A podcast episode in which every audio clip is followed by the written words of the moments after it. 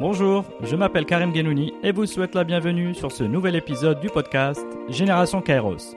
L'objectif de ce podcast est de décortiquer et partager les histoires inspirantes des modèles de réussite au Maroc et dans le monde, dans tous les domaines.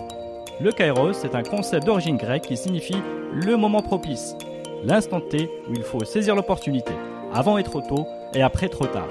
Mes invités sont des entrepreneurs ou des leaders dans leur domaine qui ont à force d'effort su reconnaître et saisir les opportunités au moment décisif. À travers leurs témoignages et une conversation sans filtre, je chercherai à mieux comprendre leur parcours, leur personnalité et les habitudes qui les ont aidés à réussir. Bonne écoute sur Génération Kairos.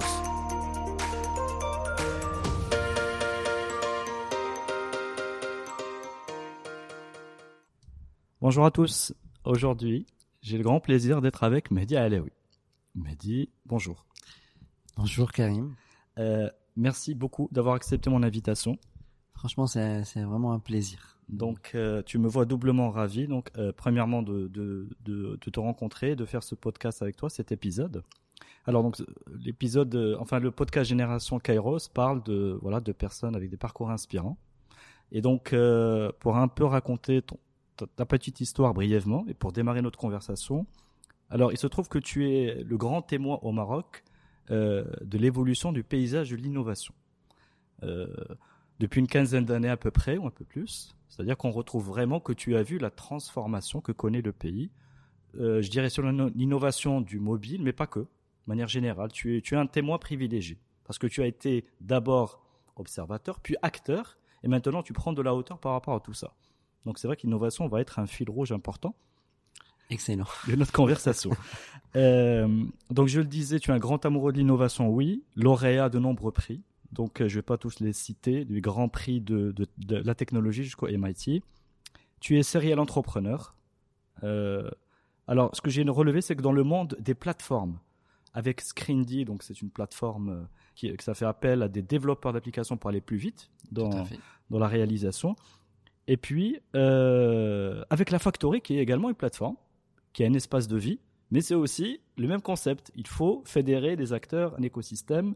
Et pour aller vite aujourd'hui sur quelques chiffres, euh, on parle de 40 grands groupes, 500 startups qui sont passées par vos mains, 7 pays en Afrique, donc un développement euh, en Afrique qui se structure à partir de Casablanca.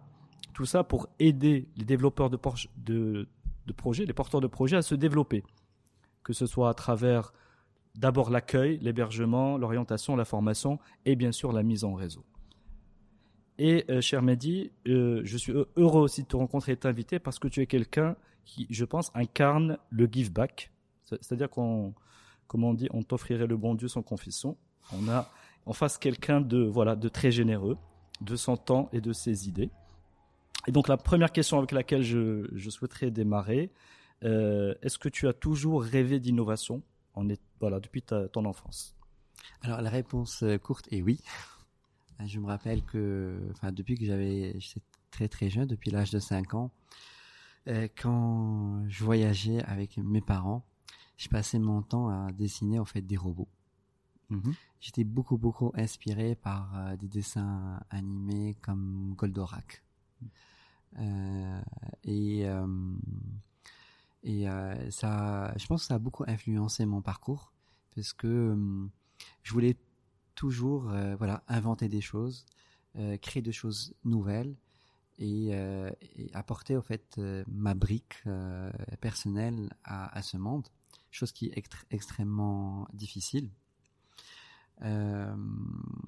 c'est vrai que quand j'étais jeune, j'étais un petit peu, j'ai cloisonné dans, dans ma chambre, dans mon monde que très peu de gens me comprenaient. tu es tu es tu es tu es né à Casa? Oui, je suis né à Casa. Je suis euh, l'aîné. D'accord. Euh, D'une petite famille de bah, quatre enfants. Trois, on est trois frères et euh, une sœur. Mm -hmm. Et voilà. Et dans toute ma famille, j'avais peut-être uniquement une seule personne qui était mon oncle qui me comprenait. Donc dans un environnement pas forcément euh, comment dire innovant ou la recherche dans la recherche. Dans quel type d'environnement tu as grandi? Que faisaient tes parents? Bah en fait, euh, mon père était entrepreneur. Mhm. Mm -hmm. Je me suis vraiment beaucoup inspiré de, de lui. Il m'a donné l'envie d'entreprendre. Euh, ma mère s'occupait de, de nous. Mm -hmm. Euh, mais euh, je dirais en fait la majeure partie de, de mon temps, euh, voilà, j'étais très curieux, je, je, lisais beaucoup de choses, j'écrivais et j'étais fasciné par le monde de la technologie. Je pense que beaucoup de personnes de notre génération ont grandi euh, avec, comme je disais tout à l'heure, ces dessins animés qui nous montraient des choses waouh, mm qu'on avait envie, on va dire, de palper, de, de, de, de toucher. Et moi particulièrement, voilà, je passais mon temps à, dans mon coin à, à faire des choses. Je me rappelle quand j'étais petit, une fois, j'ai écrit un, une encyclopédie des pays. Je sais pas d'où l'idée m'est venue à l'époque, mhm. mais j'ai fait pour chaque pays une fiche. Je fais que recopier, mais je pense que j'ai beaucoup appris avec ça. Et euh, surtout, en fait, s'il y a quelque chose qui me revient maintenant à l'esprit, c'est que quand je me mettais quelque chose dans la tête, que quand j'avais envie d'inventer quelque chose, ben, j'y allais directement, ben, j'y lisais mes connaissances et puis euh, ça, ça a échoué. Et là, je partais, euh, je partais rechercher dans des encyclopédies pour améliorer. Mhm. Donc en fait, je, me rends compte que je faisais moi-même du design thinking.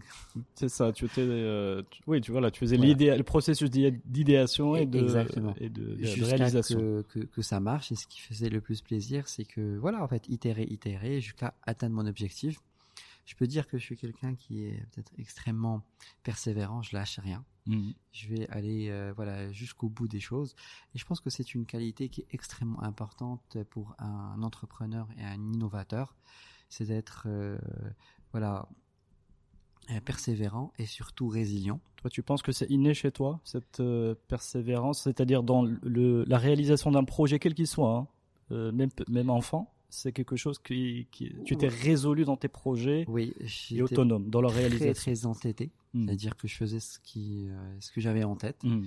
malgré que tout le monde était contre moi, mais j'y allais jusqu'au bout. Euh, et euh, je pense que c'est super important parce que des fois on ne peut apprendre qu'à travers des tests. Hmm. Et j'ai aussi compris quelques années plus tard qu'il fallait aussi faire confiance à la sagesse des gens qui ont de l'expérience, puisqu'en mixant les deux, Là, ça devient super intéressant. Mhm. Donc, persévérant, mais sage. Tu vois, Exactement. assez rapidement euh, avec la sagesse. Alors, si on, donc on, revient un petit peu à, cette, euh, à, ces, rêves d'enfant, tu, dessines des, euh, tu dessinais des robots, donc tu avais cette capacité de création. Est-ce que comment, comment ça va évoluer vers le mobile ou vers le, les technologies En fait, c'est une histoire qui est relativement très très simple. À l'âge, bien sûr, de 18 ans, donc j'ai eu mon, mon, bac et je me posais la question qu'est-ce que je vais faire? Alors, tu as fait le bac marocain ou bac euh, Je fais le bac marocain. D'accord. Quel lycée? euh, Alors, c'était à la résidence. D'accord. Donc, euh, j'ai démarré l'école élémentaire à, à Charles Foucault. Mhm. Donc c'était du bilingue, super intéressant comme formation. Puis j'ai fait le lycée public. D'accord. Enfin plutôt le collège public. Et je suis revenu dans le lycée, euh, je dirais, euh, bilingue. Très bien. Alors euh, j'étais très très passionné d'abord par l'électronique avant que ce soit l'informatique. Mhm. Et je me suis rendu compte que très rapidement que bon pour, faire de l'électronique c'était bien. Les années en fait, voilà 90, 2000, il y avait une chute de l'électronique. Et en mhm. même temps, je me suis dit, bon, bah, si je veux faire des, enfin, faire des montages électroniques, à chaque fois, il fallait que j'achète du matériel et que ça allait devenir coûteux très rapidement. Alors attends, là tu m'embarques dans un, dans un jargon technique, c'est-à-dire que tu, déjà au collège, tu, tu, tu, tu, faisais des montages de... Oui, oui des plaques électroniques, euh, ce qu'on apprenait dans les bouquins en fait. Tout seul enfin apprenez euh, que tu as appris tout seul. Euh, c'est pas le pro, c'est pas le programme d'éducation nationale qui t'a. Il y avait une partie au fait dans le, le, programme, mais je suis allé un peu plus loin en achetant d'autres livres, euh, en, voulant aller un peu plus loin. Donc toujours en autonomie. Exactement. D'ailleurs, mhm. je me rappelle, j'ai eu la première note de en physique sur la partie électronique dans la, la au niveau de l'académie. Encore un prix à. Ah oui, d'accord. Très bien. Et donc je voulais vraiment faire de l'électronique et après je me suis raisonné en disant bon bah l'informatique c'est plus smart parce que avec un ordinateur on peut faire des programmes jusqu'à l'illimité hmm. alors que au niveau de l'électronique il fallait à chaque fois acheter des pièces et donc euh, c'était plus coûteux. Et c'est là où j'ai choisi justement l'informatique. J'avais découvert le PC euh, très tardivement, enfin franchement je l'ai pas eu quand j'étais très petit, je l'ai eu à hmm. l'âge de 16 ans. D'accord. Et euh, voilà, je me rappelle euh, toujours de, la tête du gars qui me l'a installé. Mhm. Parce que dès qu'il me l'a installé, je lui ai posé 50 000 questions. Il m'a dit stop, stop, stop, stop. Tu vas apprendre tout ça. j'ai pas de souci. Et puis j'ai commencé à apprendre.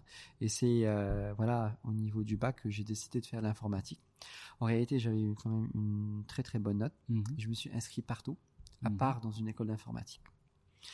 Et euh, la rentrée était arrivée le mois de septembre et j'ai refusé de, rejoindre aucune des écoles où j'étais inscrit parce que je le sentais pas. Je voulais faire vraiment ma passion et pas parce que j'ai eu une bonne note au bac que je veux faire médecine ou l'UNCG ou autre, autre chose. Mais tu tu tu t'es pas euh, comment dire naturellement orienté vers les classes prépa, non? Je, je, voulais pas faire les classes prépa. D'accord, Euh, je voulais vraiment faire ma passion. Je savais que ma passion était l'informatique. d'accord. Et puis, par un grand hasard, euh, on est tombé sur un coupon, coupon de, de journal avec mon père, dans lequel il y avait une formation en informatique qui démarrait au Maroc et qui, qui était, il y avait la possibilité de compléter en France à Toulouse. Très bien. Et donc, euh, je venais démarrer, je me rappelle que le 16 octobre. Donc là, c'est pas pur hasard, mais si je reviens, si tu permets, sur pourquoi, pourquoi tu. Euh, c'est en, en non-envie de, de classe prépa? Est-ce que.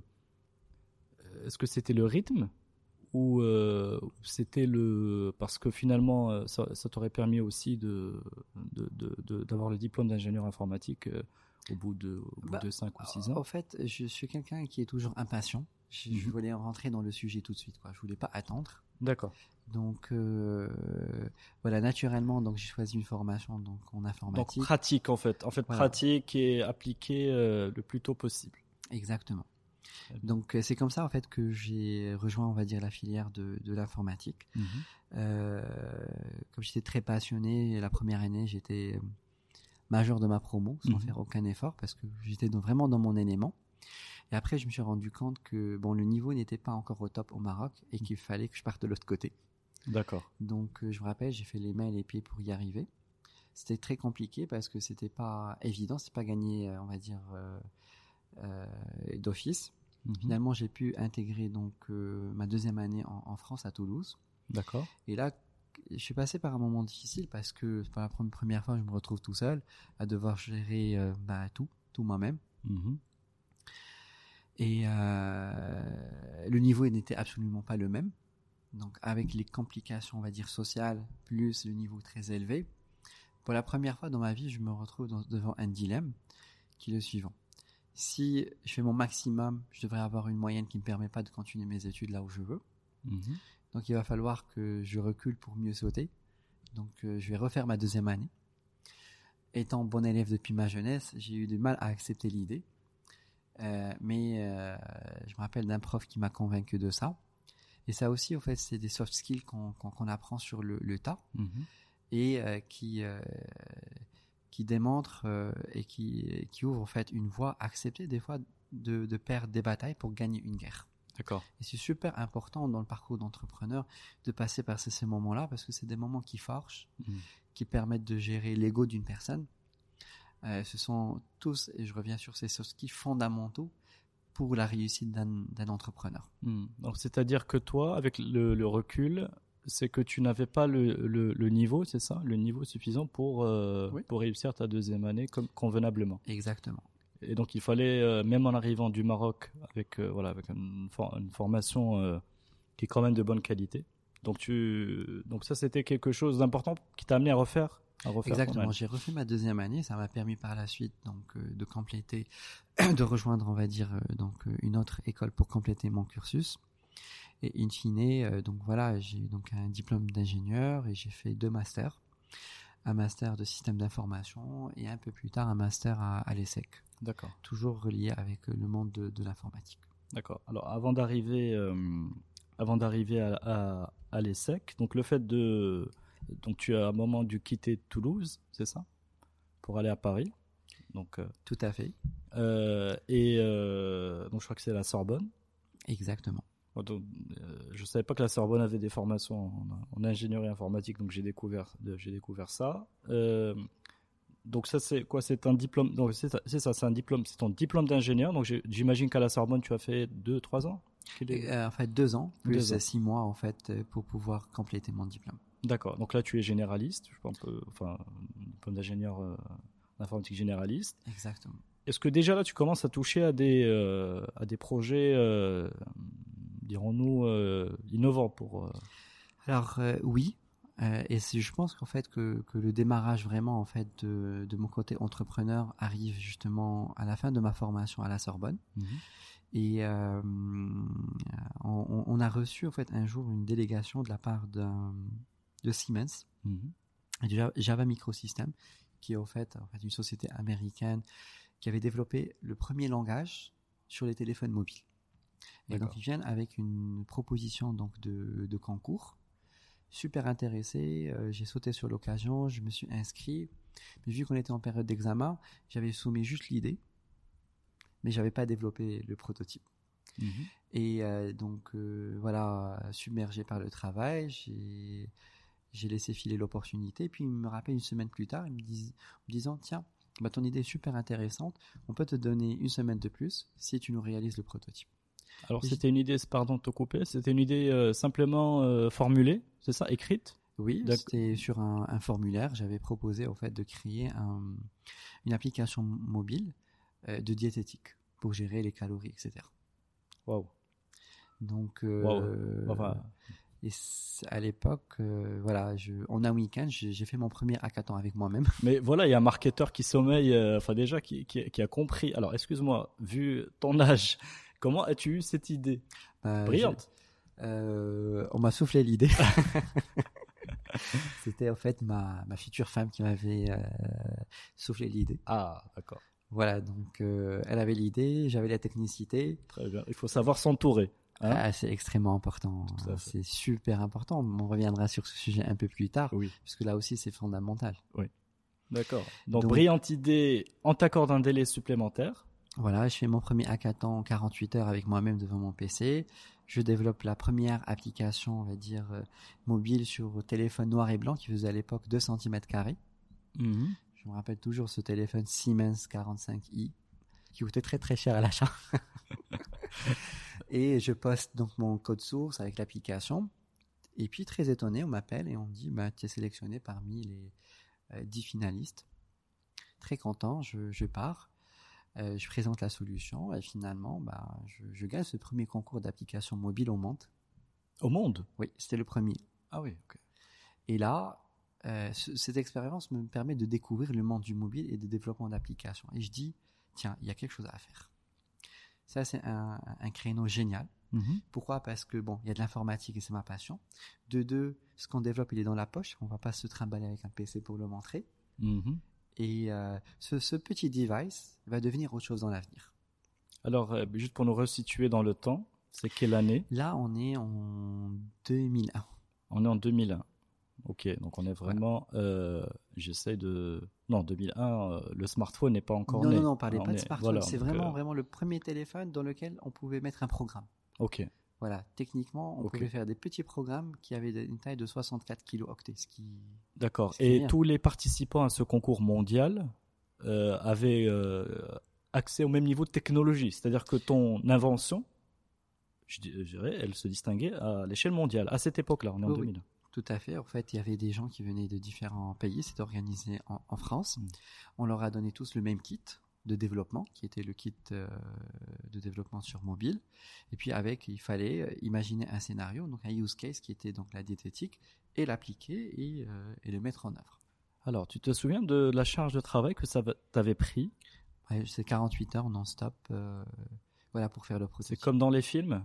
Genre, tu dormais pas, tu, tu te réveilles, tu, tu couches devant l'écran, tu te réveilles devant l'écran? Exactement, je me couchais. Enfin, on n'avait pas le temps de se coucher pour pouvoir réaliser. C'était une heure de sommeil euh, sur les 48 Sachant heures. que tu étais tout seul. Il n'y avait pas une caméra pour te, euh, tu vois, avec un public pour t'encourager. Donc tu as, tu, tu, tu t'es donné à fond. Oui, pour bah, ce- ça me plaisait et je trouvais que c'était un beau challenge. Et euh, je l'ai relevé avec grand plaisir, sans rien attendre en fait, in fine, de, de tout ça. Mais Mhm. c'était juste pour le plaisir de, de tester quelque chose de, de nouveau. Mhm. Et euh, très ravi que, que ce truc-là a marché et surtout m'a permis de, de trouver une vocation, qui est justement le mobile. Exact. Donc justement, cette vocation va démarrer. Euh, tu finis la Sorbonne. J'essaie de peu d'avancer dans le temps. Est-ce qu'il y a d'autres concours à relever avant l'ESSEC Alors, oui, en fait, euh, de manière naturelle, après ce, ce premier concours, je voulais faire mon stage de fin d'études Mhm. sur le sujet du mobile. J'ai fait le tour de la place de Paris, personne ne voulait me prendre parce qu'ils ne croyaient pas du tout à ça. Et puis je suis tombé sur un fou. Il m'a dit Ok, bon, ben, c'est pas grave, viens faire ton stage, fais ce que tu veux. Comment tu es tombé sur ce fou? Ben, À travers, euh, peut-être, euh, au bout du 20e entretien. Mhm. Donc, euh, la personne voulait, voyait vraiment que je voulais faire mon, comment dire, euh, mon stage de fin d'études sur le sujet. Je lui ai demandé aucune rémunération, rien. Je veux juste. Donc faire- tu arrives avec un projet euh, Voilà, clé en main quelque part à développer. exactement. C'est pas l'inverse, c'est pas l'entreprise qui te Non, non. recrute pour. euh, Pas du tout. À l'époque, je suis venu avec un projet encore plus fou que le premier. Je suis un amateur de jeux vidéo mhm. et je voulais faire le jeu GTA. Donc, Mhm. Le jeu, voilà, le- les gangsters qui sortaient dans la rue, enfin, qui, en 3D, sur un téléphone, des téléphones encore très, très limités, quoi. Et donc, c'était mon idée. Il m'a dit, OK, fais ce que tu veux. On en repart dans trois mois. Mhm. Et je commence à, à travailler sur le sujet. Tout de suite, je me rends compte qu'il n'y avait pas de moteur de 3D pour faire tourner les, objets dans l'espace. Euh, comme je suis têtu, j'ai dit, bon, bah, je vais créer ce moteur 3D. J'ai acheté des bouquins, j'ai lu. J'ai réussi, in fine, à faire tourner un cube un petit peu biaisé par les côtés Mhm. dans l'espace. Et au bout de trois mois, je me suis rendu compte que c'était pas encore possible parce qu'il fa- il fallait tout faire from scratch. C'est euh, le cube tourné euh, sur l'écran du téléphone. Voilà, c'était le maximum que j'ai réussi à faire. Parce qu'un objet 3D, c'est une multitude de cubes ou d'autres formes Oui. dans, un, dans des shapes, enfin dans, dans, dans un environnement. Donc j'étais fier de mon cube et après j'ai compris que sur ce challenge, il fallait que je revienne en arrière et que et justement mon boss est venu me voir et m'a dit écoute tiens bon bah ton truc ne va pas marcher, t'en es convaincu, tiens pourquoi on ferait pas une plateforme de rencontre sur euh, bah, des applications mobiles? De rencontres, Oui. de rencontres amoureuses? exactement. Très belle idée. À l'époque, en fait, il y avait Mythic qui explosait. Ah oui, d'accord. En Voilà. 2002, 2001. Ouais, c'est ça, 2000. Là, on est en mais 2002. sur le, mais sur euh, Internet, Sur pas sur les mobiles. Il m'a dit, Ok. on reprend le même concept, mais sur les smartphones. J'ai D'accord. dit, ok, bingo, on fait ça. Et donc, euh, donc, je jette le premier projet, je commence le deuxième projet, on le développe. On participe à un deuxième concours ensemble, celui de Orange. Euh, ça s'appelait SoJava à l'époque. Et euh, on remporte le concours Alors c'est eh, on, c'est qui on? Avec, euh, mon- avec mon patron. En fait. Ça, d'accord. C'est un, c'est un mentor de stage? C'est. Bah, en fait, c'est un stage un peu, un peu bizarre Mhm. dans lequel je pouvais faire ce que je voulais. Mhm. Et il n'y avait pas une attente spécifique, on va dire, en termes de résultats. C'est là que tu as soumissionné avec lui en Oui. binôme, c'est ça? À ce concours. Tout à fait. Lui en te chaperonnant, te. Avec son entreprise, avec le projet la- que, que j'ai fait dans la deuxième partie du stage. Très bien. Et, euh, et là, on remporte le concours. Mhm. Euh, je finis mon stage. Je continue à travailler sur le sujet. Et puis, euh, parce que je trouve que c'est super intéressant. À l'époque, c'était euh, donc euh, l'innovation était de créer des jeux en réseau, des, des jeux hyper simples comme le Shifumi marteau-ciseau. Mhm. Et à chaque fois que quelqu'un gagnait en fait un point, Mhm. il gagnait une information du profil de l'autre. Ok. Voilà. Par exemple, je gagne le premier point Mhm. et L'âge. Tu, je tu- découvre l'âge, je découvre, euh, voilà, j'ai les yeux bleus, etc. Très Donc, C'est bien. les fameuses euh, 15 questions ASV de l'époque qu'on faisait en mode gamification. D'accord. ASV, c'est. Âge, sexe, ville. D'accord. Moi, je suis aussi de la génération du MIRC. D'accord. Oui, oui. Donc, Euh, c'était les premières questions qu'on posait aux gens. Et on, D'accord. on les a transposées en gamification. Très bien. Et euh, voilà, en fait, c'est un, un concept euh, donc, euh, qui plaît très rapidement. Il y avait une compo- un défi technologique qui était de faire jouer les gens en mode réseau. Mhm.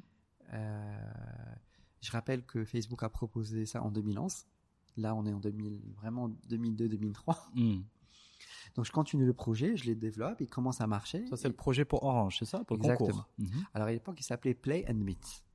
Ok. Aussi simple que ça. Très bien.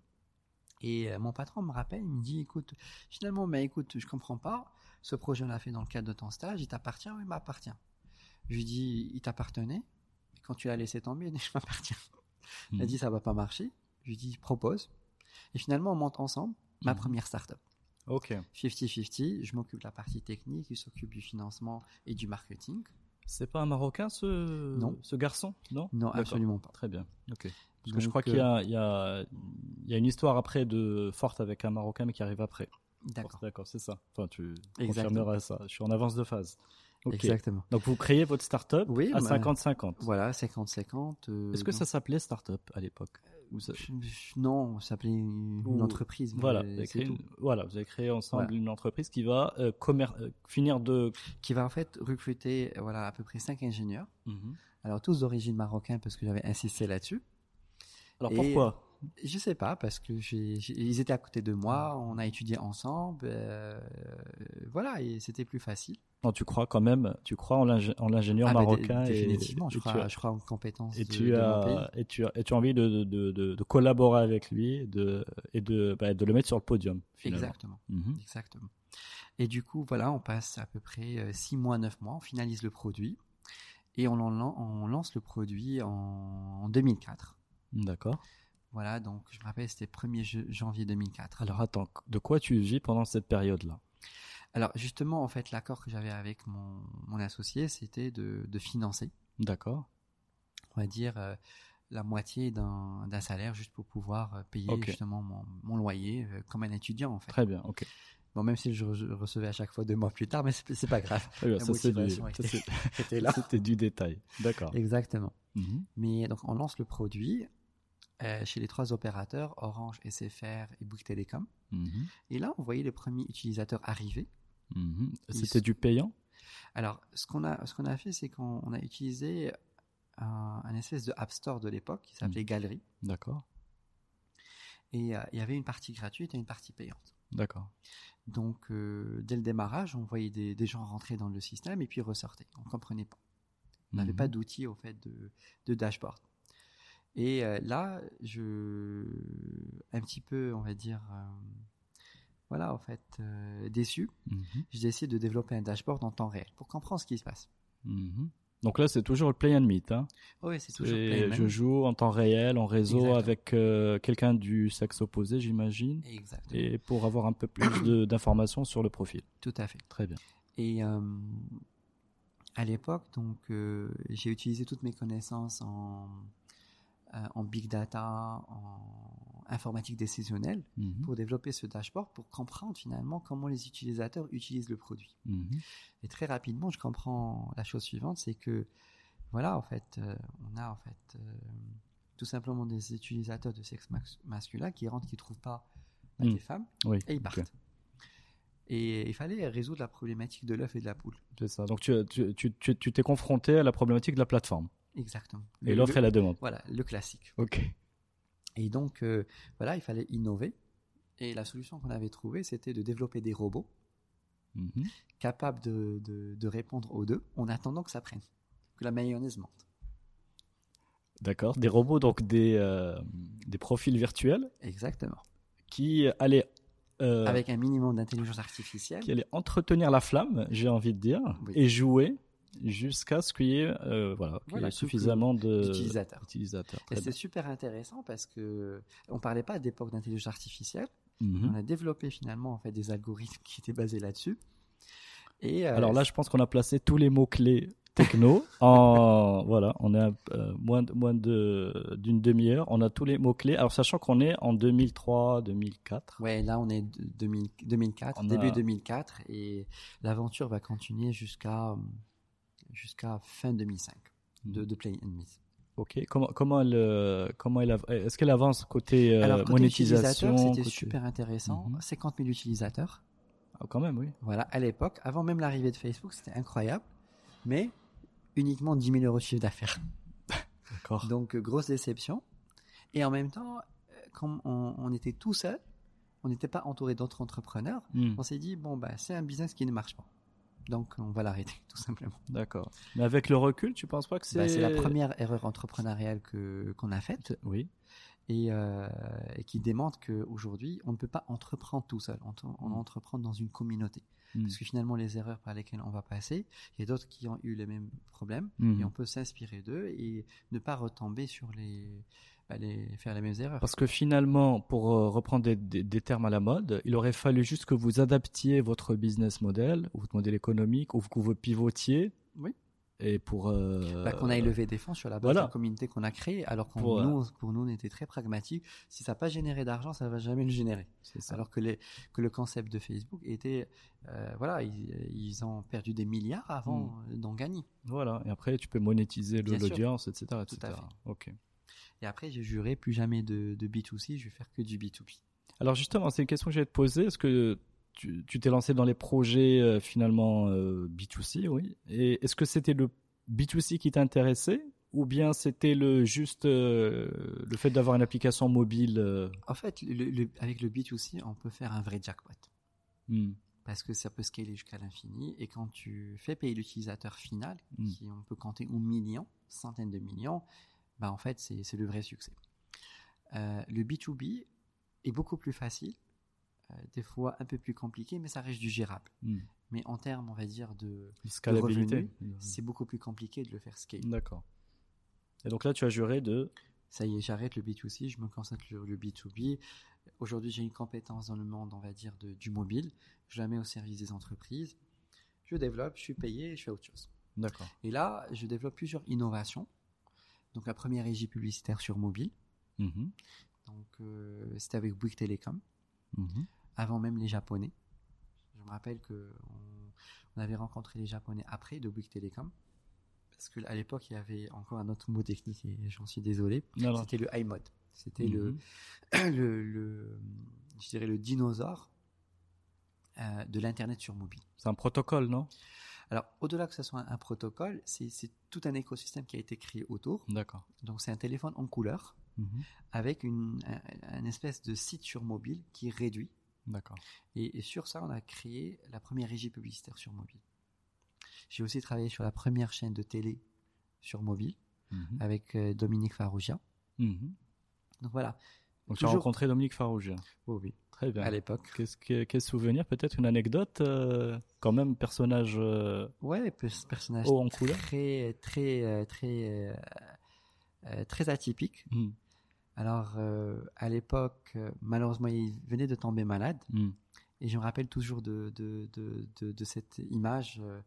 voilà, je quand j'avais rencontré, je tremblais. C'était la première rencontre avec des personnalités Oui, oui, bien sûr. Et euh, impressionnant. voilà, il avait cette vision de dire je, je souhaite développer la première chaîne de télé sur mobile. Il était euh, Mm. courageux et audacieux. Et puis on a fait un travail ensemble.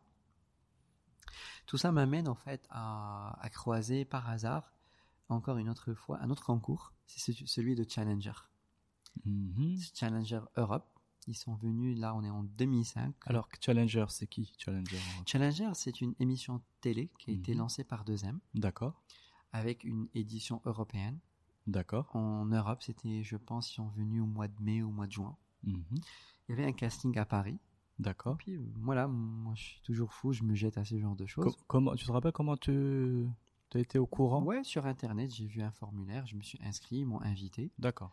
Je suis venu, j'ai présenté, j'ai pitché. Nous rassemblent dans un grand amphithéâtre.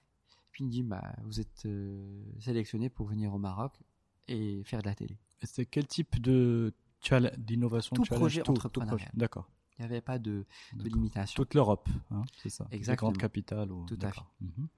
Et donc là, je viens avec l'ambition de développer, euh, comment dire, mes activités, Mhm. ceux qui sont à Paris, et développer au Maroc. Donc je viens, je participe au concours, euh, super intéressant, expérience humaine incroyable, un groupe de, de talents qui a réussi par la suite. Tous, Mhm. Toutes les personnes qui étaient dans ce groupe ont fait de belles success stories. Euh, et c'est la première fois que je me retrouve de- devant un plateau télé avec les lumières qui, voilà, qui, qui m'aveuglaient. Et euh, je me rappelle de Thierry Ranfi qui me posait une question extrêmement simple. Bonjour Midi, c'est quoi ton projet? Et là, je bug pendant 6 secondes. Je sais plus quoi dire. Et euh, moi, je suis quelqu'un d'extrêmement timide. J'avais beaucoup, beaucoup de mal à prendre la parole en, en public. C'était Alors, vraiment sachant ma- que tu étais, excuse-moi, tu étais euh, entrepreneur.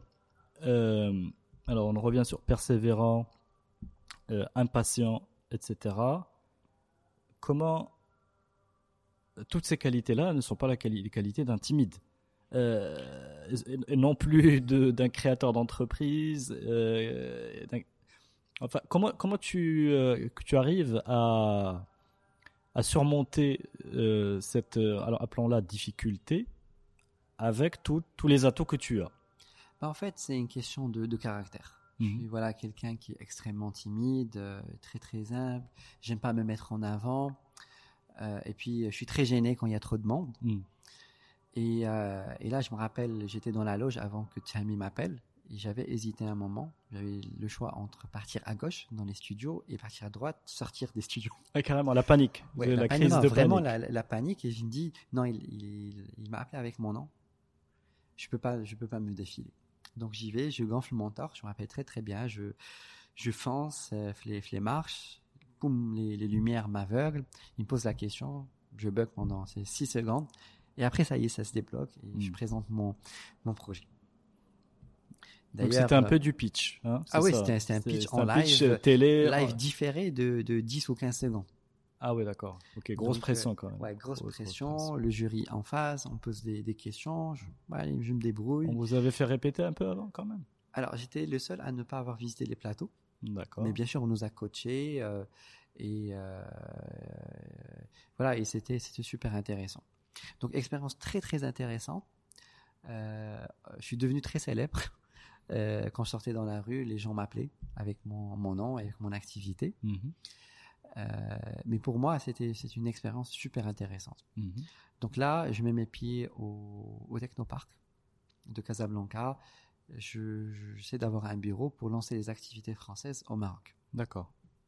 Là, pendant plusieurs années, donc euh, voilà, 8 ans à 10 ans, j'ai développé à peu près 200 projets en Afrique du Nord, en Europe, au Moyen-Orient, des applications mobiles, euh, et ça s'est très très bien passé.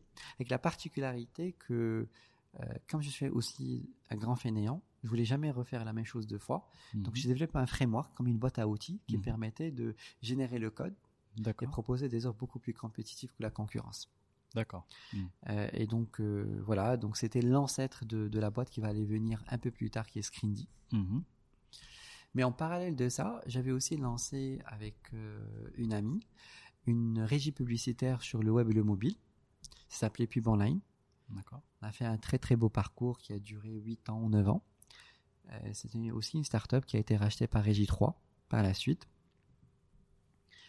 Voilà, donc euh, je me suis désengagé de Pub Online pour me concentrer un peu plus tard sur euh, justement sur.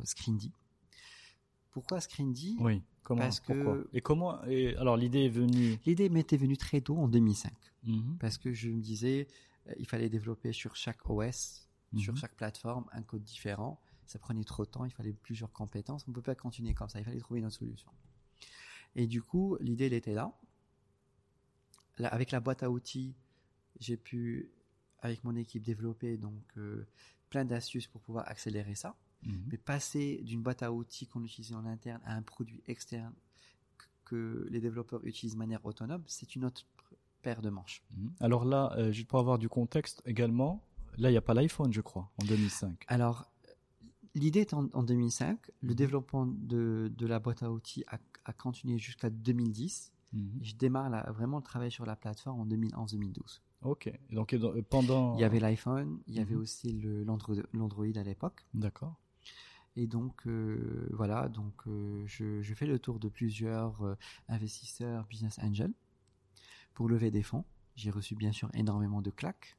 Au Maroc ou en France ou- Les deux. Les deux. Voilà, donc j'ai vraiment pris mon bâton de pèlerin, parti un petit peu partout, Qu'est-ce toujours que tu rejeté, as- rejeté, Qu'est-ce que tu rejeté. avais comme MVP Qu'est-ce que tu avais dans le bras Sous les bras, pardon? C'est-à-dire, tu partais avec une presse PowerPoint, un espèce de prototype, Ah, J'avais euh, déjà un prototype. un CV, voilà. Non, non, non, j'avais en fait, euh, bien sûr, euh, donc un prototype, une présentation PowerPoint avec, euh, voilà, une estimation, comment ce marché-là. La majorité des gens ne comprenaient pas. Mhm. Et puis un jour, je suis tombé sur quelqu'un qui m'a dit, euh, je, je te fais confiance, toi. Pas la solution. Il a vu la lumière dans toi. Voilà. Et euh, donc, euh, j'ai pu lever à l'époque 300 000 dollars Mhm. qui m'ont permis, euh, voilà, de recruter une équipe et de passer à ce stade-là, donc d'un prototype à, un, on va dire, un premier MVP. D'accord, donc ça c'était un business angel ou un, ou un- un venture ca- capitalist Alors, c'est un mix des deux, D'accord, plus business angel que que- qu'un fonds, d'accord, mais c'était une boîte en fait qui, qui, qui l'avait fait. ok. Donc euh, voilà, on développe ensemble le truc, euh, on continue de faire un peu de service à côté pour pouvoir euh, générer des, des revenus Donc là, il prenait des parts dans le, Bien sûr, il dans le, dans le capital dans le capital. de la startup. D'accord. Euh, donc je suis passé par les différentes étapes, accepter de partager de l'equity, chose qui était pour moi difficile au démarrage, mais qui après plusieurs années maintenant c'est normal parce que si on partage pas, on n'avance pas. Mhm. Et donc euh, voilà, on développe euh, donc le MVP, on participe à quelques concours internationaux comme MIT, comme Harvard, et finalement, on, voilà, c'est une plateforme qui plaît, qui commence à avoir du, des utilisateurs un petit peu partout dans le monde. Euh, au bout de 3-4 ans, c'est 20 000 développeurs sur 195 pays qui ont fait plus de 100 000 applications avec la plateforme. Comment La plateforme était accessible euh, Oui, elle était en bêta privée, puis au fur et à mesure, on l'a ouvert. Et euh, voilà, de bouche à oreille, ça s'est vraiment déployé un petit peu partout. Et tout ça depuis Paris depuis... Avec un co-développement avec Casa Oui, les développeurs étaient à Casa, le marketing à, Paris. Puis on s'est installé à San Francisco pour la développer aussi. Je voulais toujours aller à San Francisco. Mhm. Vraiment, c'était un rêve pour moi où euh, je m'attendais, voilà, waouh, un monde de la technologie incroyable. Et puis, euh, voilà, j'ai cherché un programme d'accompagnement euh, qui me permettait, au fait, d'être suivi et de d'y aller dans un écosystème avec un accompagnement. Donc, j'ai essayé de, postuler à pas mal de programmes. Finalement, un des programmes m'a accepté. Et, et puis voilà, j'y vais. Euh, j'y vais avec le support aussi de l'OCP. À l'époque, l'OCP avait identifié trois startups qui étaient euh, euh, trois startups dans lesquelles il y avait un potentiel qui est énorme. Je me rappelle à l'époque, le, contrat était très simple, c'est une subvention de 200 000 dirhams qu'on a eu mmh. très très rapidement grâce à l'aide de, de Nofel Shama et euh, Zin de Startup Maroc. Et euh, ça nous a permis en fait de représenter le Maroc dans des différentes compétitions. Mhm. Donc on avait euh, utilisé la moitié du budget et l'autre moitié du budget on l'a gardé justement pour euh, San Francisco. Et donc voilà, on... avec la seule condition de l'OCP, c'est de faire du kickback. D'accord. Voilà. Et donc on part à San Francisco, on rentre dans le programme, très rapidement on se rend compte que c'est un scam c'est-à-dire que c'est une arnaque. Ah oui. On laisse tomber le programme et puis on s'accélère nous-mêmes. Comment? Quand même, euh, enfin, de manière très très simple. On travaillait dans, dans un café, on rencontrait les gens dans des événements et puis petit à petit, on a compris cet écosystème-là. Et on avait trois mois plus bon an mal an pour faire notre accès à cet écosystème. Puis on a compris quelque chose de très important, c'est que c'était pas les meilleures startups qui étaient à San Francisco. Mmh c'est pas ceux qui étaient les plus doués, mais ceux qui avaient le plus de moyens et qu'on voyait un petit peu de n'importe quoi. D'accord. Vraiment de n'importe quoi, c'est-à-dire des startups qui vont jamais réussir et euh, qui étaient là. Et là, on prend notre courage euh, avec les deux mains et on participe à un premier concours de, de pitch de startup et euh, un concours vraiment très très important. C'était s'appelle The Startup Conference avec 1500 dans un théâtre euh, mythique à San Francisco mhm. avec les top 10 VC de la place. Donc qui était avec toi à l'époque? Alors à l'époque, euh, j'avais toujours justement mon business angel et j'avais en fait un, nouveau cofondateur qui m'a rejoint, qui s'appelle Khalid. Mhm. donc lui, il vient, du monde aussi de la tech et son objectif était de développer, on va dire vraiment le business. D'accord. Vous êtes rencontrés comment? En fait, c'est une connaissance euh, familiale. On s'est mhm. croisés 12 ans plus tôt. On se parlait toujours. Et puis, venu un jour, il y a eu l'opportunité de, de Donc collaborer. Sur vous avez, vous avez fait le. Voilà. il, est, monté sur le projet. Exactement. Et là, je me rappelle très très bien, ce jour-là, on pitch devant les 1500 personnes. Et finalement, au bout d'un parcours, on est sélectionné 5e startup plus innovante à San Francisco. Ah on n'en revenait pas, comprenait pas. Et euh, on s'est dit, bon, ben finalement, voilà, euh, c'est pas parce qu'on vient du Maroc qu'on peut pas être bon. C'est une question en fait de, de, pertinence et que si on a, nous on l'a fait, ben, plein, plein d'autres personnes peuvent le faire. On mhm. n'avait rien de si spécial. C'est intéressant ce que tu dis. Tu dis qu'en fait tu as découvert qu'il y avait beaucoup d'artifices. Oui. Donc quand même le temple de, de l'innovation, si tu permets l'expression, et que finalement euh, deux Marocains parce que j'exclus le, financier, de Marocain, vous étiez arrivé quand même à vous classer cinquième, et arrivé cinquième euh, par rapport à cette compétition internationale. Donc là, quand même, premièrement, C'est un enseignement que tu ne peux toucher du doigt que en allant sur place Exactement. pour, pour avoir vraiment cette conviction. Et, euh, et deuxièmement, bah, tu détruis un mythe. Ça veut dire que vraiment, euh, on prend les 10 meilleurs euh, start-upers marocains ou les 10 créateurs marocains, bah, ils peuvent aller faire un tabac Si- à. Si on leur crée l'écosystème nécessaire de l'autre côté, les conditions, ils vont réussir. Mm. Parce que c'est beaucoup plus compliqué de réussir à partir de Casa que de San Francisco.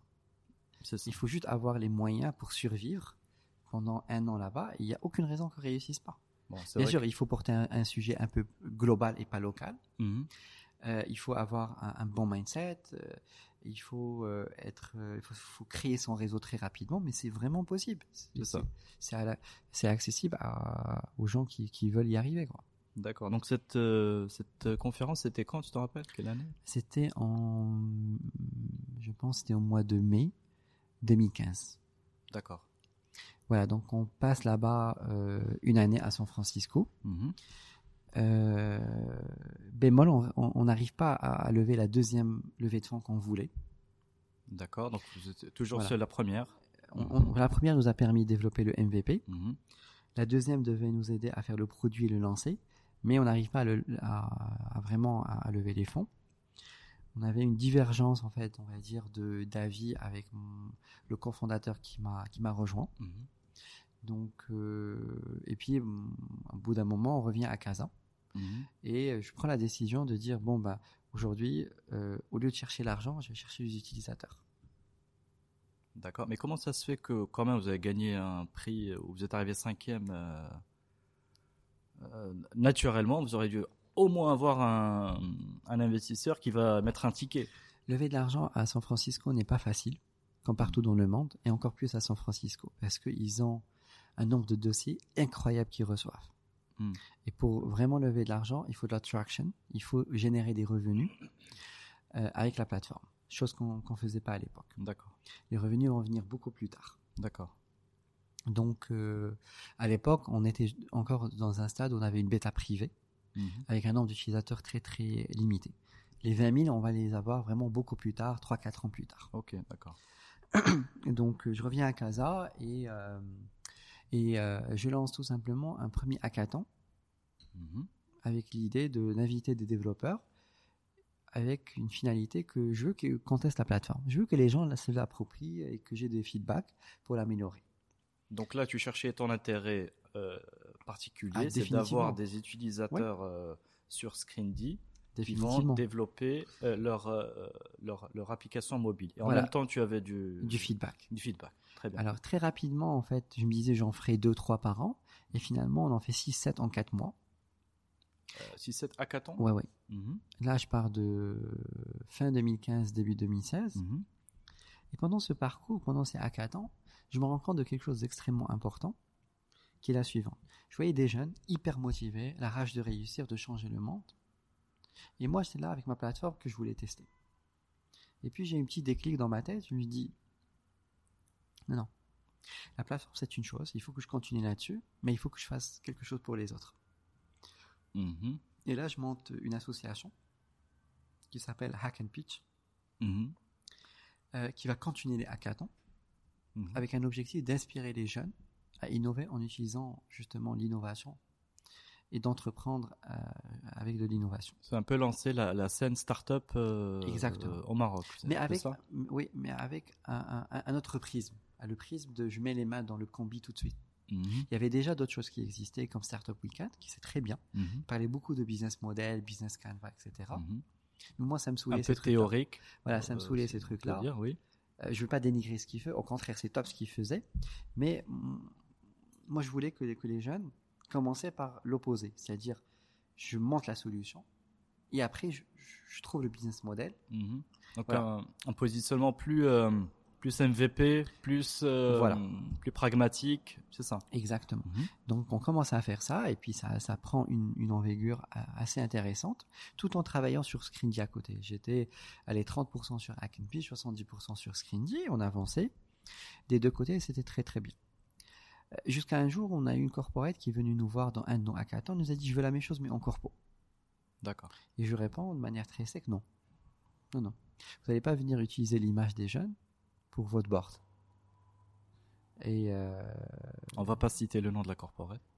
on peut, peut citer parce qu'après, ça fait une belle histoire. C'était la LIDEC. D'accord. Et euh, avec une certaine euh, Zine Benouna, on s'est dit, OK, si on se met d'accord pour faire une partie en amont et en aval, c'est-à-dire si, in fine, vous donnez des contrats pour, les, sar- pour que ces jeunes déploient des choses, Mm. c'est une, ce serait une très belle aventure. On conçoit le programme. Je présente à- en même temps à CIH et à HPS. Mhm. Ça m'a pris six mois en fait de présent, présent aller-retour. Et finalement, personne ne voulait faire le premier pas. Et un jour, j'ai eu l'idée de faire une conférence et de mettre les trois sur le même panel Mhm. en même temps. Donc chacun disait à l'autre, je vais faire. Par l'émulation, Yak. Truc, euh, En fait, je, je me suis inspiré d'une conférence à San Francisco Mhm. où le gars qui a fait la conférence, il a appelé Steve Jobs, il lui a dit Bill Gates va venir, et il a appelé Bill Gates, il lui a dit Steve Jobs va venir. Finalement, les deux sont venus.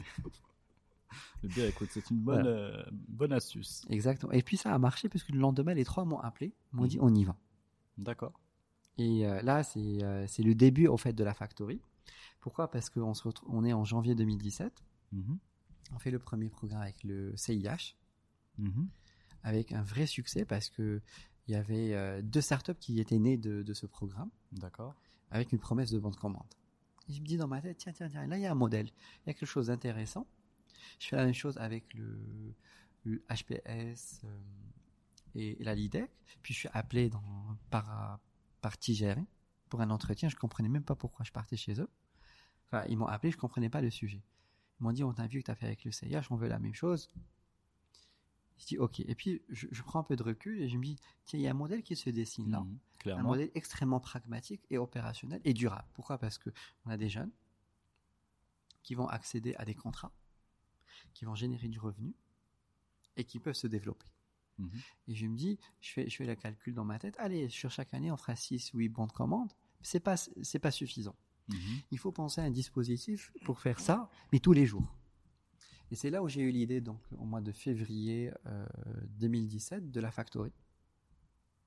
Il dit, il faut un espace qui permet de faire tout ça. Mais là, je suis très occupé, je peux pas le faire. Je vais compléter le programme de, de, Mhm. parce que c'est un programme incroyable. Parce qu'on a fait un hackathon. En fait, on a fait cinq hackathons en simultané sur cinq pays di- différents. On a dû mobiliser une équipe de 70 personnes.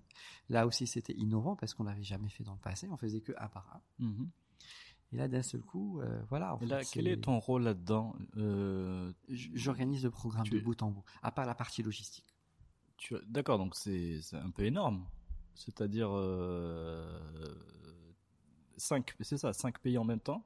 Enfin, c'est vraiment. Ouais, il fallait euh, sourcer les, les, les entrepreneurs. Il fallait sourcer les collaborateurs de Tigeri sur les cinq pays. J'avais jamais mis les, les pieds dans, dans ces Ça- pays-là. c'est presque à, à plein temps comme job. euh, Ah oui, oui, enfin, là- quand ça se déroule. Là, euh, là c'est 100% de mon temps. voilà, c'est ça. Tu, tu, à fond, à fond sur euh, ce, ce programme, Exactement. son organisation, sa préparation. C'est exactement. On, on l'a fait en cinq semaines. C'était un vrai, vrai challenge. Euh, je me rappelle toujours d'une réunion que j'ai eue avec le comité de Tigéry. Il y avait 30 personnes dans la salle et j'étais le seul à défendre euh, ma proposition. Et on me posait des questions à droite, à gauche. Et d'entrée de jeu, j'ai dit j'ai jamais fait ça. Par contre, j'ai toujours fait des projets innovants dans ma vie. Mhm, Si on travaille en mode partenariat, on va réussir. Si on travaille en mode prestataire, ça va pas réussir. mhm. Donc toujours quand même, euh, malgré ta timidité, toujours quand même un, un ton un peu libre, Oui, fonceur. parler Fonceur. Enfin, et convaincu. Oui. À chaque fois, il y a des convictions pour dire euh, il faut adopter telle méthode si vous voulez réussir. Exactement. Alors, ce qui s'est passé, c'est que pendant ces cinq semaines, on avait l'opportunité de faire d'autres hackathons dans les universités avec Hack and Pitch. Donc, à chaque hackathon, j'ai formé un leader qui leadait le hackathon. Comme ça, je pouvais en- les envoyer dans les différents pays. D'accord. Oui, pour euh, démultiplier les. Bah oui, parce qu'il faut scaler et euh, je peux pas être sur les cinq pays en même temps. Exactement. Ça, ça euh, j'avais bien compris que l'innovation n'était pas encore arrivée à pouvoir déjà te cloner en- Exactement. En, même temps dans les cinq pays ou te téléporter. Donc, euh, après cette, euh, ce programme qui était une vraie réussite, tout de suite, euh, on avait pris les clés justement de, de- du local au Technopark. Et je suis rentré pour faire deux semaines de travaux et commencer à travailler. Finalement, ça a pris 3-4 mois. Alors, si tu permets juste un, un petit moment de d'arrêt, image, le cet espace est un investissement? Oui. C'est quoi le modèle économique? Alors, déjà, je me suis lancé tout seul. Mhm. Et donc, Qui est euh, derrière Média Alaoui Personne. C'est juste la vie. En fait, ce qui est derrière euh, moi, c'est euh, un grain de folie. Mhm.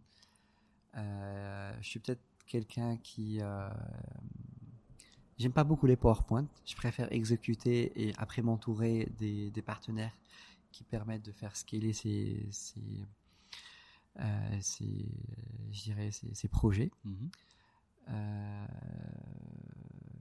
voilà. Et puis surtout, en fait, souvent, en fait, c'est des visions.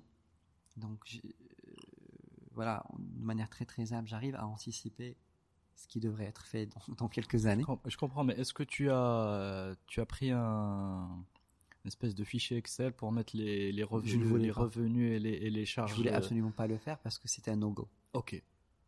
Donc tu me. Ouais, je, savais que euh, en euh, je, sais- je sais faire des business plans, j'en ai fait pas mal, mais sur pro- sur ce projet-là, euh, de manière particulière, je savais très très bien si je mettais les charges et les produits, ça allait être no go. Donc c'est un pari sur l'avenir. Ouais, je, je, Mhm. je me suis bandé les yeux. Mhm.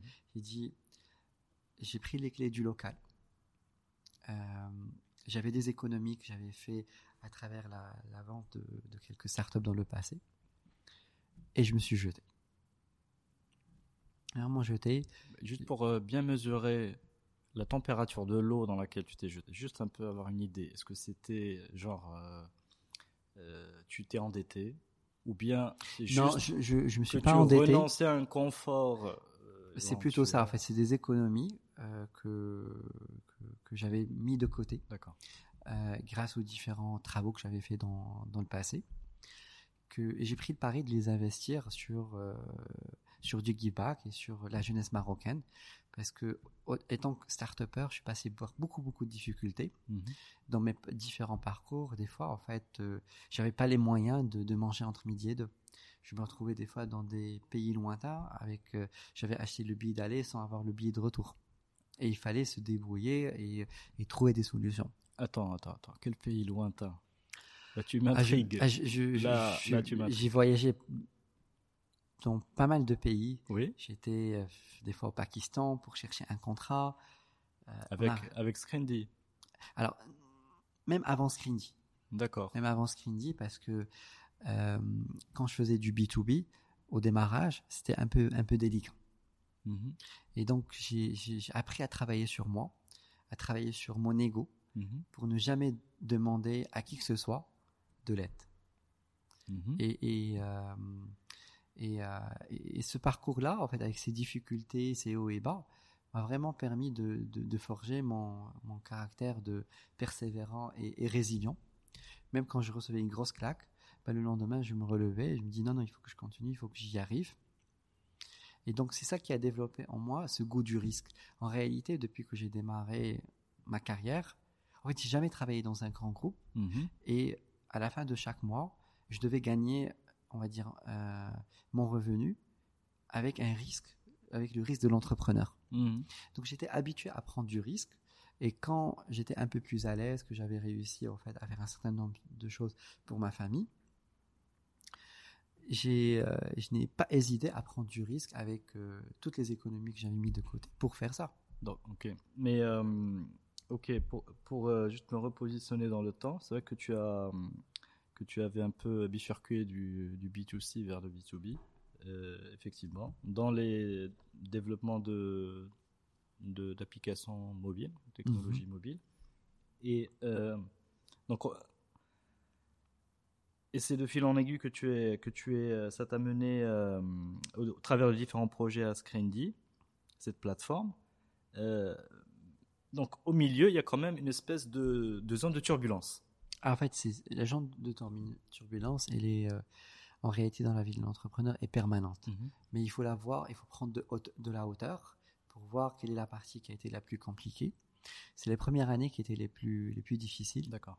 Et plus on avance, on va dire, on tente, on pivote, on adapte. Finalement, on va trouver, on va dire, le bon modèle qui va commencer à générer du, enfin, enfin, des Mais Est-ce revenus. qu'il y a une histoire en particulier qui a fait un déclic? Dans cette période-là Parce que euh, on a l'impression qu'il y a que le que le, les, les, les que c'est une, des réussites, une succession de, de, de, de réussites, ce qui n'est pas forcément le, le- la En fait, réalité. en, en réalité, j'aimerais bien revenir sur la définition d'une réussite ou d'une success story. Euh, pendant des années, je me suis trompé sur ce concept-là. Mhm. Puis j'ai rencontré quelqu'un qui m'a expliqué que une success story, c'est en fait c'est quelqu'un qui euh, imagine, qui rêve de quelque chose, qui l'implémente et qui renouvelle son rêve et qui continue à l'implémenter. Et en fait, ça se finit jamais. Mhm. Euh, la success story n'est pas en soi une finalité d'avoir euh, plusieurs zéros dans un compte bancaire. C'est absolument pas ça. La success story, c'est l'histoire d'une femme ou d'un homme qui qui va faire, on va dire, un, un hackathon. Et dans ce hackathon, il va avoir, on va dire, des barrières qu'il va falloir sauter. Tous les 100 mètres, il va vouloir sauter une barrière. Donc, ha- hackathon, parce que tu répètes le mot souvent, pour juste revenir sur le, Définition. la terminologie, c'est vraiment, il y a le mot hack, c'est ça, et le marathon. Oui. Donc, dans ton idée, s'il faut se disrupter. Est-ce Ah que oui. c'est ça l'idée Ah oui, S'auto-disrupter. Il faut se remettre en question en permanence. Voilà. Et donc, dépasser un petit peu ses limites. Oui. C'est, euh, comment dire euh, Tu peux parler de certaines caractéristiques qui vont être bloquantes, etc., etc. Et donc, c'est à partir de là que on peut, on peut entamer une, euh, une success story. Exactement. Donc c'est, c'est la vie est un, un- est un marathon, est un hackathon. Il faut dépasser les problématiques et c'est ça en fait la vraie description d'une euh, success story. Très bien. C'est, non, c'est vrai que c'est euh, inspirant et ça permet de, de faire le lien un petit peu avec le, les réalités de, les- de la vie et des projets. Donc, pour revenir au projet, donc là, le dernier en date, c'est celui de, donc, de la Factory. Mhm. Donc là, ton investissement en, blind, en aveugle, pour euh, monter euh, le projet, peut-être le projet d'une vie. Enfin, à ce, à ce stade-là, je pense que parce que c'est un espace, c'est nécessairement une incarnation de, ta, de ton état d'esprit. Chaque pièce euh, est un reflet de... Je peux aller loin dans le lyrique. Je, je peux passer des heures et des heures à, à, à te raconter tous les détails et euh, l'expérience que j'ai vécue pendant les quatre mois quand j'ai fait le chef de chantier.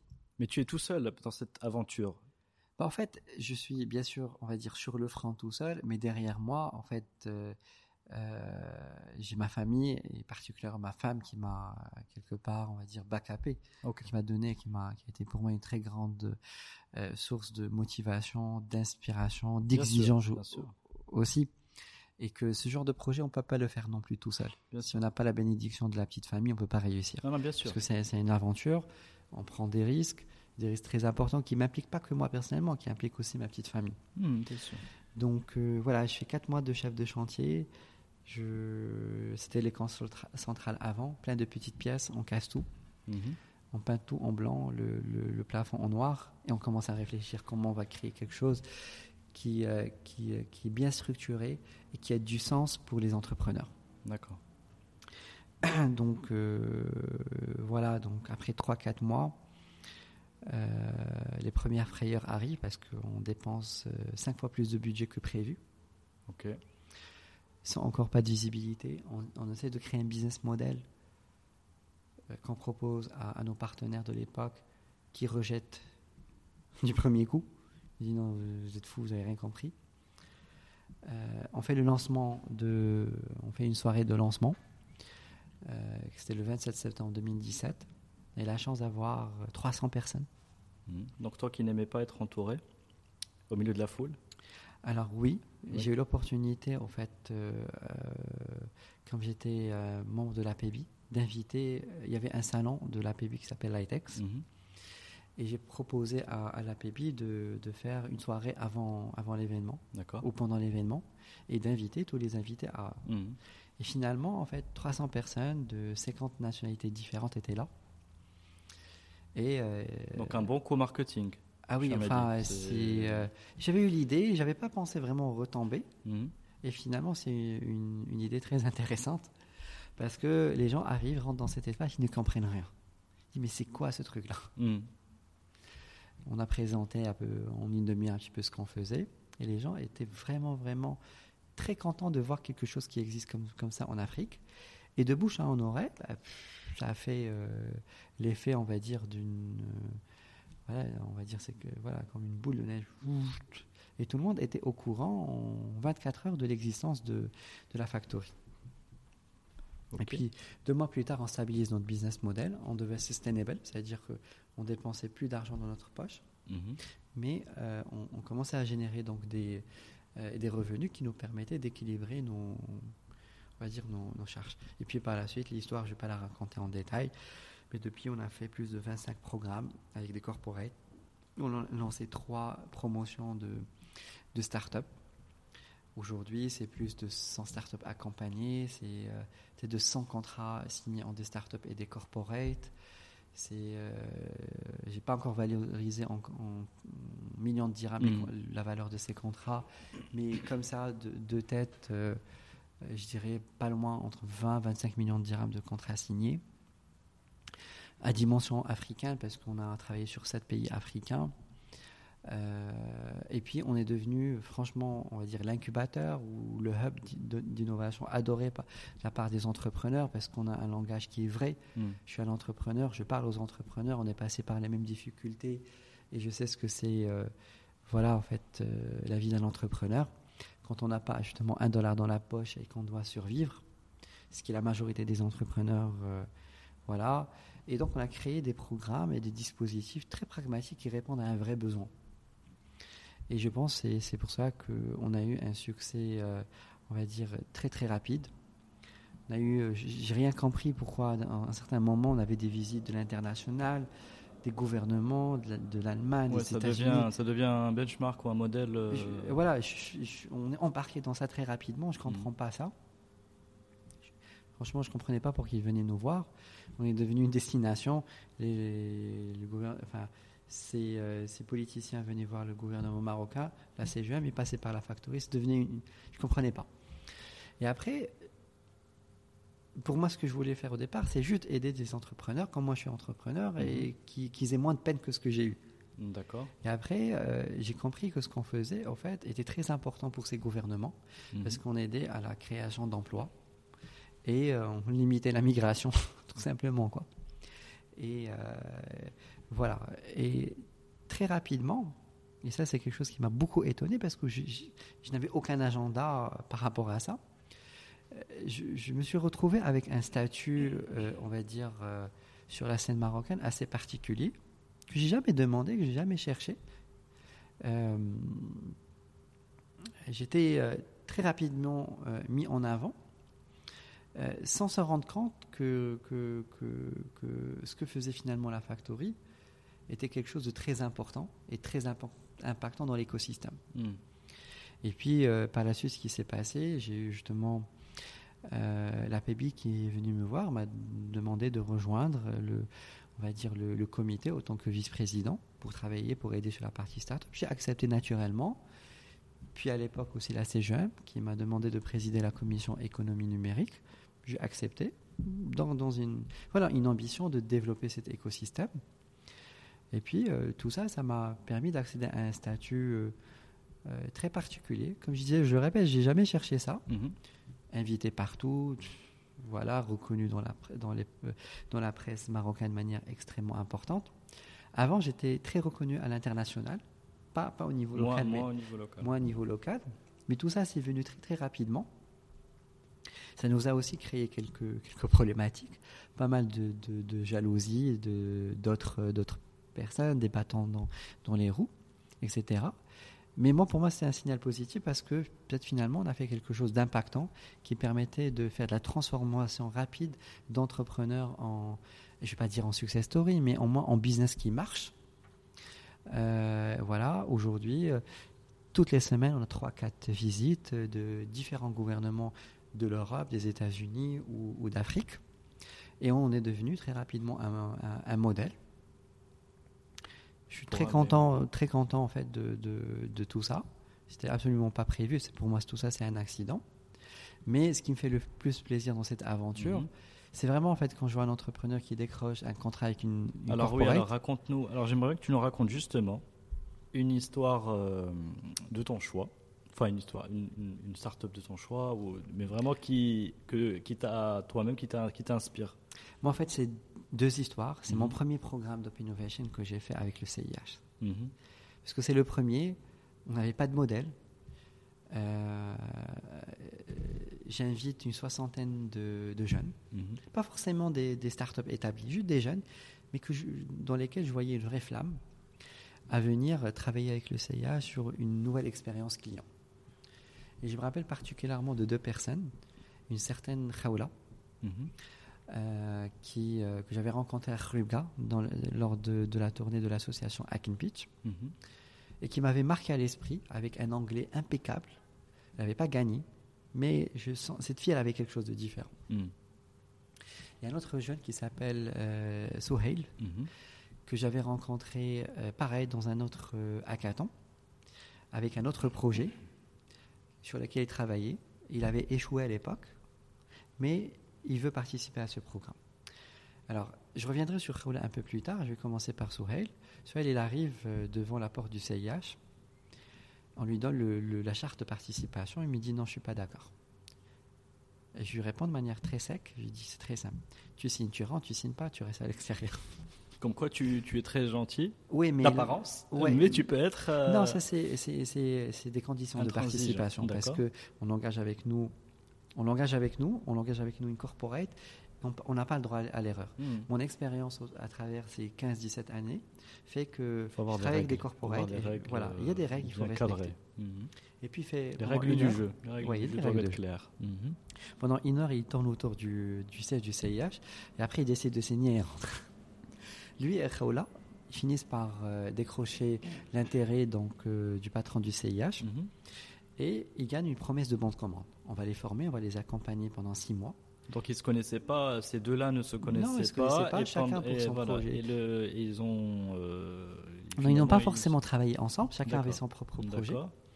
Après, donc, euh, ils créent leur start-up Mhm. euh, dans les chatbots pour Khawla et dans, euh, on va dire, le scan de chaque pour Sohail. D'accord. Et donc, ils signent leur premier contrat. Et euh, j'étais super ému parce que, voilà, c'est des jeunes qui, à peine venaient de finir leurs études, ils partent avec un contrat avec une corporate. C'est Oui, juste. c'est euh, formidable. Enfin, c'est- euh, un rêve euh, pour ces personnes-là et puis une concrétisation de tes efforts. Enfin, c'est formidable. Voilà, c'était vraiment top. Et, euh, et voilà, une belle aventure qui, qui commençait avec beaucoup, beaucoup de difficultés parce que ça a pris deux ans en fait pour qu'ils développent, dé- développent et déploient leur solution. Mm. C'était lent, pénible, mais c'était euh, une très, très belle aventure. L'histoire fait que, voilà, dep- depuis le temps, bah, les deux ont, ont- ont grandi. Khaoula, aujourd'hui, elle a, la- elle a- elle a la, la tête d'une belle start-up avec, elle emploie sept personnes. Elle a cinq clients, Bravo. dont un client à l'international. Bravo. ouais. Euh, Souhail, il a pareil 7 ou 8 clients, et il a une belle équipe. euh, euh, il a levé des fonds par la suite. Et là, il est sur une deuxième levée de fonds. Et pour moi, en fait, c'est ça, en fait, l'aboutissement, en fait, de, de mon propre rêve. Mm. Mon propre rêve était de dire comment, moi qui ai passé par 10 ans avant d'avoir des clients, faire en sorte qu'il y ait des entrepreneurs qui aient moins de difficultés et qui, dans un laps de temps plus rapide, peuvent réussir. Et surtout, comment en fait industrialiser, on va dire, ces deux success stories ont quelque chose qui peut être à un scale beaucoup plus large. Et mon rêve aujourd'hui, mon nouveau rêve, c'est de dire comment aider euh, 100 entrepreneurs chaque année à avoir un contrat. Bien sûr, on n'y est pas encore aujourd'hui. Il y a encore pas mal de, de challenges qu'on doit dépasser pour pouvoir y arriver. Mais je suis sûr et certain qu'en deux, dans deux ans, trois ans, on, on- on pourrait. Très bien. Là, chaque année, on accompagne entre euh, allez, 60 à 80 startups. Un peu plus tard, on pourrait faire avec 200, 300. Et peut-être sur les 300, on aura 100 qui vont décrocher quelque chose. quoi. Très bien. Et j'imagine que ce rêve-là s'étend aussi à l'Afrique? Bien sûr, on ne peut pas le faire qu'au Maroc parce Voilà. qu'après, bon, l'écosystème il est limité. Mhm. Donc, c'est un rêve vraiment africain avec, euh, sur plusieurs pays. Notre ambition, c'est vraiment s'installer sur cinq pays. Donc il y a des médias alaouis qui vont aller euh, toujours dans cette logique de clonage. Hein, on essaye de pour reproduire le modèle de la factory. D'ailleurs, la démarche qu'on va adopter est la suivante. C'est pas Média Alaoui qui va aller en Côte d'Ivoire et faire Mhm. ça. Mhm. On va trouver un, acte- un autre Média Alaoui, Mhm. local, Un Ivoirien. à- un Ivoirien, qui a une success story et qui bien. va porter ce projet. Ok, Bah, magnifique projet, Euh, vraiment. Euh, on, lui, on lui souhaite vraiment tout le, tout le succès qu'il mérite. Merci. Et si tu permets, une petite série de questions avant de te libérer, cher Mehdi. Euh, est-ce que pendant les, la période à la Silicon Valley, moi qui me, qui me fascine particulièrement, est-ce que tu as des rencontres qui t'ont euh, le plus impacté ou inspiré avec des individus ou avec des situations? Alors euh, oui, enfin il y a, y, a, y a, plusieurs, on va dire, épisodes.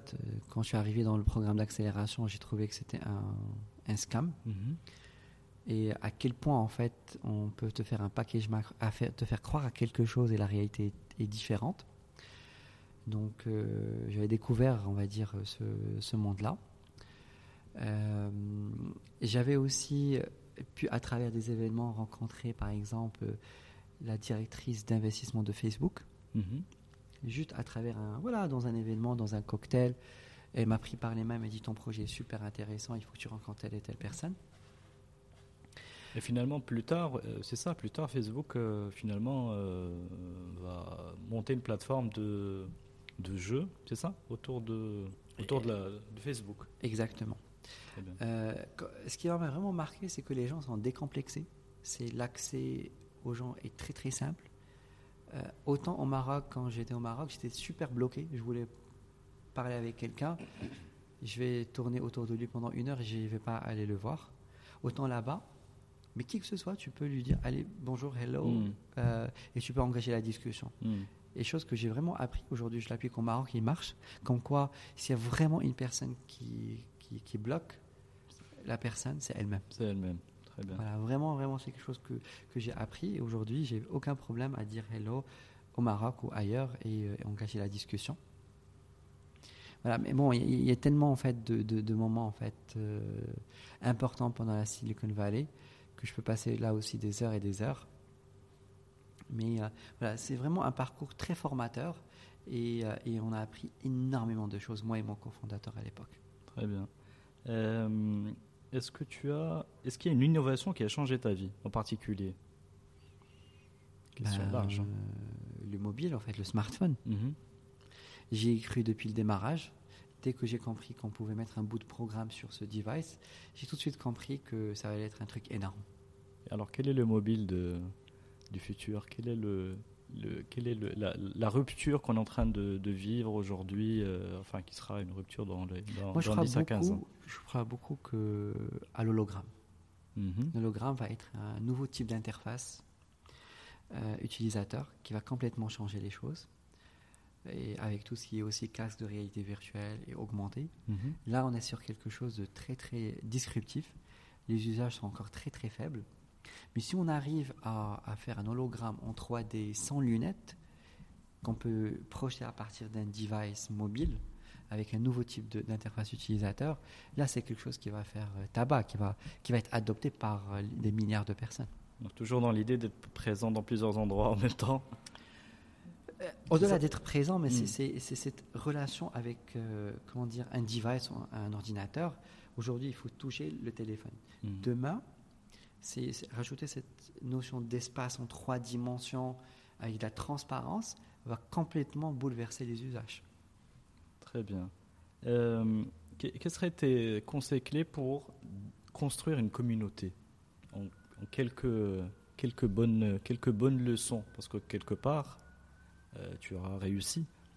Euh, Est-ce que tu as des quelques quick wins? Oui. Euh, la meilleure façon en fait pour construire une communauté, c'est de démarrer. Déjà, Mhm. beaucoup de gens en fait ne démarrent pas. Je me rappelle quand on a lancé les Hack and Pitch, puis les, les hackathons, machin, etc. On faisait des sessions de for- de- d'information dans les différentes, je dirais, villes de- du pays. Et une fois, on était une équipe de trois, et on avait en face de nous juste une personne qui était dans le public. Ah oui. Et mes équipes m'ont dit, dit, je crois qu'on va y aller, ça sert à rien. Je lui Mhm. dis non. On est là, on va faire notre session.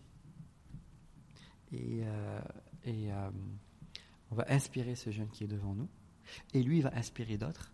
Et la prochaine fois, on aura plus de monde. Et effectivement, ce qui s'est passé, c'est qu'on a commencé par un, puis il y avait 10, puis il y avait 20. Puis après, c'était sold out. On ne pouvait pas prendre des personnes. Il y avait plus de 100 personnes dans la salle. Mhm. On devait limiter le nombre de personnes. Donc il faut démarrer, il faut être persévérant et il faut être surtout authentique. Parce que euh, beaucoup de gens ont essayé de faire, beaucoup de gens vont essayer de faire, Mais quand les gens arrivent à se reconnaître dans une personne et arrivent à, à faire confiance, bah en fait, c'est de la magie. Ça, ça, ça inspire les gens, ça leur donne envie, et eux-mêmes, ils vont en parler, et puis ça devient une dynamique, et puis ça devient un mouvement, et puis ça devient une communauté, en fait. Très bien, magnifique, euh, magnifique. Euh, est-ce qu'il y a des, une petite routine, des petites routines que tu, que tu fais qui t'aident qui à garder le, à progresser ou à être, à rester au top niveau? C'est vrai que c'est extrêmement difficile de rester au top niveau tout le temps. Hmm. Il faut être hyper, hyper passionné, d'un côté. De l'autre côté, il faut que quand on porte quelque chose, on le porte avec une conviction très, très forte. Et euh, cette conviction, ou ce sujet-là, il doit dépasser la personne. Aujourd'hui, ce que je fais, c'est pas pour moi. C'est vraiment au-delà de moi. Mhm. Et, c'est beaucoup plus grand que, que, que, Mehdi. Très bien. Et c'est ça, en fait, qui fait qu'on ne peut pas revenir en arrière. Bien sûr, il y a toujours des hauts, des bas. Des fois, on se dit, bah, euh,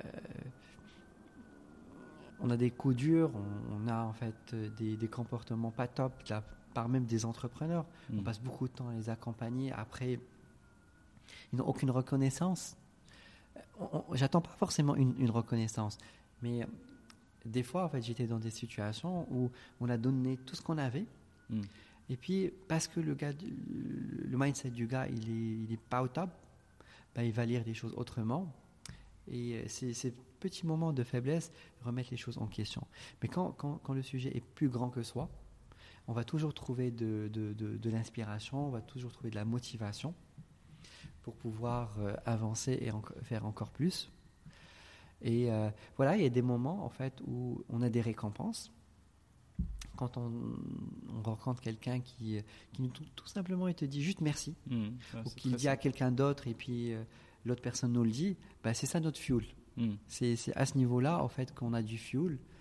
Quand on reçoit par exemple un membre du gouvernement qui nous dit bah, les gars, bravo pour ce que vous faites, c'est le job du gouvernement, mais on ne le fait pas, en plus vous le faites gratos, mmh. c'est top, bah, ça nous donne un peu de fuel quand on reçoit une personnalité voilà, de l'étranger et qui nous fait une, remarque positive, ben ça nous fait plaisir. Et c'est ça en fait le vrai, le vrai fuel. C'est pas une question d'argent, mhm. de KPI.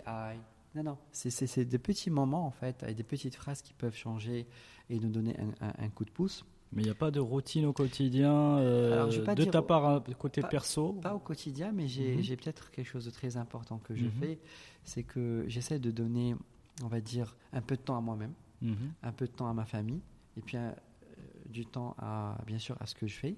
C'est difficile de, voilà, en fait, de, de, mixer entre les trois, mais j'essaie un minimum. Et un, en fait, des, des moments où j'arrive à m'oxygéner, c'est, voilà, moi j'adore le football. Mhm. Et le meilleur moment où j'oublie tout, c'est quand je pars dans, dans un match, dans, au stade.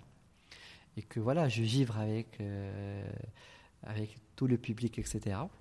Là, ça me permet vraiment de recharger mes batteries et de, de revenir avec euh, voilà, beaucoup, beaucoup d'énergie. Ok, donc Mehdi oui, grand amateur de football. Bah, oui, et euh, surtout au fait d'aller dans le stade, c'est hyper important pour mhm. moi. Je suis un fan de, de, l'équipe nationale, ça m'a fait hyper plaisir quand j'ai eu l'opportunité de partir au mondial en Russie. Mhm.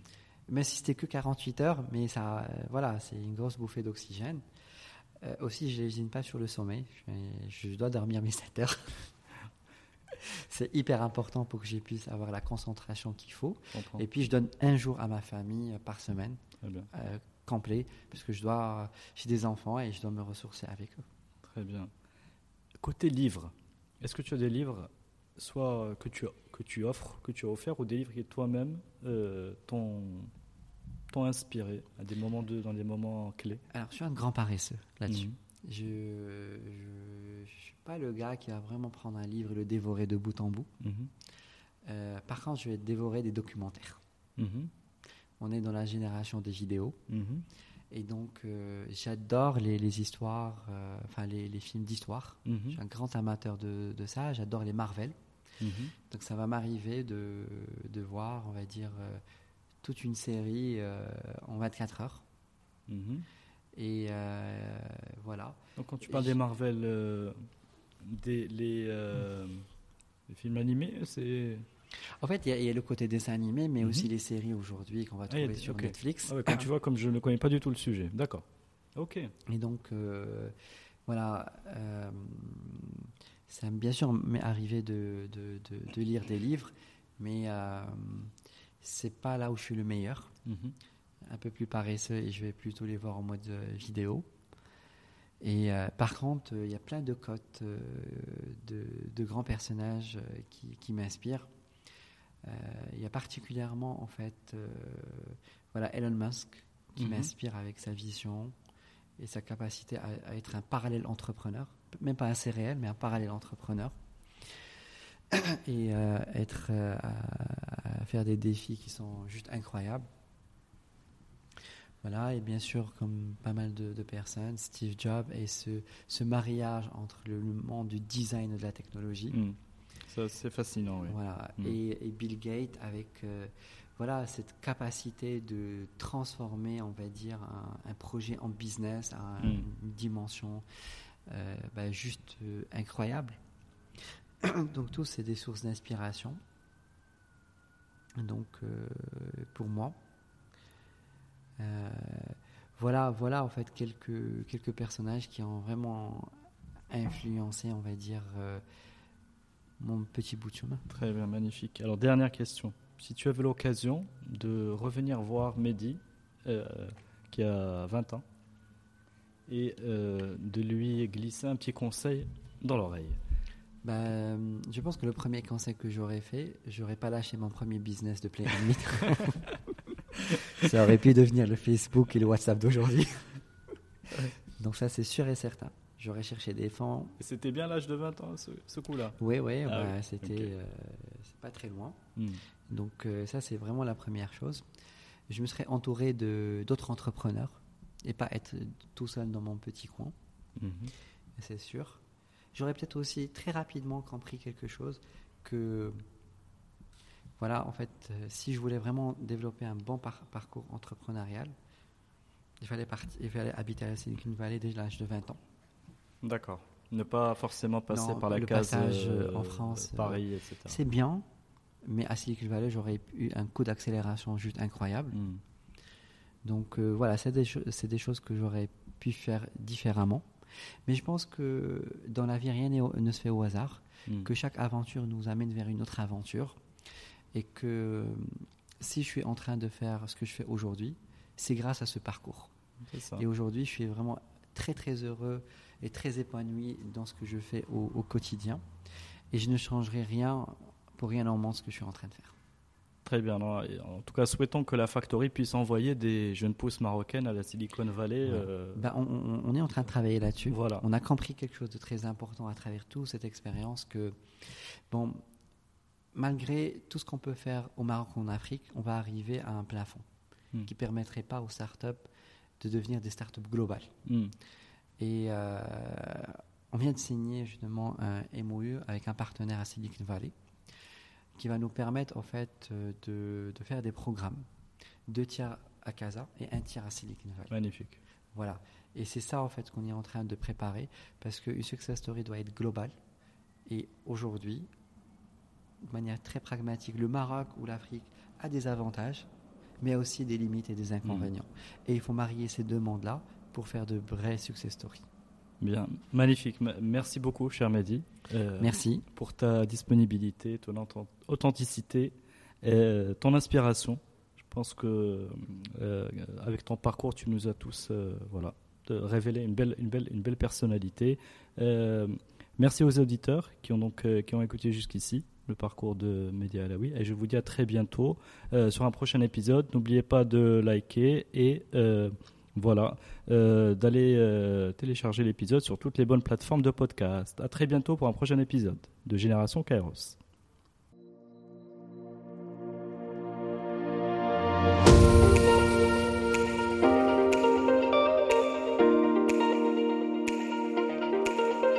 D'avoir suivi cet épisode de Génération Kairos. N'hésitez pas à vous abonner, à le noter et en parler autour de vous. L'habillage musical est issu de Ixon et s'appelle New Day.